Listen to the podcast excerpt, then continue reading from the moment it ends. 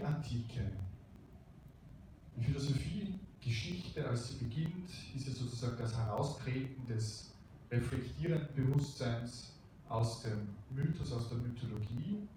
Und in der Mythologie war die Seele beschrieben als Psyche. Wir kennen den Ausdruck, auch der Schmetterling heißt auf Griechisch Psyche. Das Flatterhafte, das Wechselhafte, es gibt einen schönen Mythos dazu. Und einen zweiten Begriff, der mit der Seele zu tun hat, ist der Begriff des Pneumas, also der Atem. Der Geist, der Atem, der aber eher in Richtung, ich würde sagen, auf das chinesische Qi abzielt, also diese Kraft. Und die Psyche ist stärker orientiert an dem Flatterhaften, an demjenigen, was man nicht fassen kann, dass das herumschwirrt. Demokrit, Begründer des Atomismus, sagt, die Seele wäre etwas Feinstoffliches. Und vielleicht, wenn ich das jetzt ein bisschen so ähm, erzähle, klingt bei Ihnen nach, dass das auch sehr aktuelle Themen sind. Dass das, was wir heute als Esoterik kennen, das, was wir als äh, Versuche kennen, abseits von der kalten naturwissenschaftlichen Herangehensweise mehr Gefühl, mehr Wärme, mehr Farbe und Buntheit. Denken wir an all diese Bilder mit den Chakren und die Seele, die sich dann Farben und Auren und wie auch immer äh, um das Individuum herum noch sichtbar machen lässt mit allen möglichen Methoden.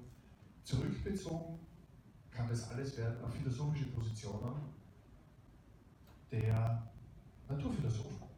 Das heißt, Demokrit spricht von dem Feinstofflichen, von dem Atom. Er spricht davon, dass die Seele am ehesten, wenn wir die physikalischen Elemente nehmen, Feuer, Wasser, Erde, Luft, dass die Seele am, ehesten, am ehesten dem Feuer entspricht, dass sie etwas Warmes ist, dass sie Bewegung bringt. Leukip spricht davon, dass die Seele das Kugelförmige sei, das eine Einheit herstellt.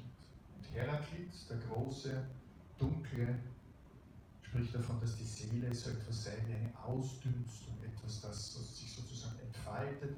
Aber er hat noch einen zweiten Ansatz, der uns auch noch begleiten wird. Es gibt ein Zitat von ihm, Ethos Anthropos Daimon, das heißt, das Handeln ist des Menschen Schicksal, dass die Art und Weise, womit die Seele besetzt wird, das, was die Seele als Erfahrung macht, wirkmächtig ist in ihrer weiteren Entwicklung. Gemeinsam ist all den Naturphilosophen nämlich, dass die Seele Bewegung ist, dass die Seele etwas mit Wahrnehmung zu tun hat und ein interessanter Aspekt, dass die Seele Unkörperlichkeit bedeutet. Sehr gut sind diese Positionen überliefert und zusammengefasst, wie wir dann dem nächsten Teil sehen werden, von Aristoteles in dem Werk De Anima, die Seele, also wir sehen, dieses Thema war auch schon im antiken Griechen ein ganz, ganz wichtiges und Aristoteles stellt ja die Frage, wenn wir jetzt hören, es ist etwas Unkörperliches, etwas mit Bewegung, es hat etwas mit Wahrnehmung zu tun. Wovon, wovon sprecht ihr? Sprecht ihr davon, dass es um Eigenschaften geht, die die Seele hat? Oder geht es darum, dass ihr versucht zu bestimmen, dass, was das Wesen der Seele ist? You.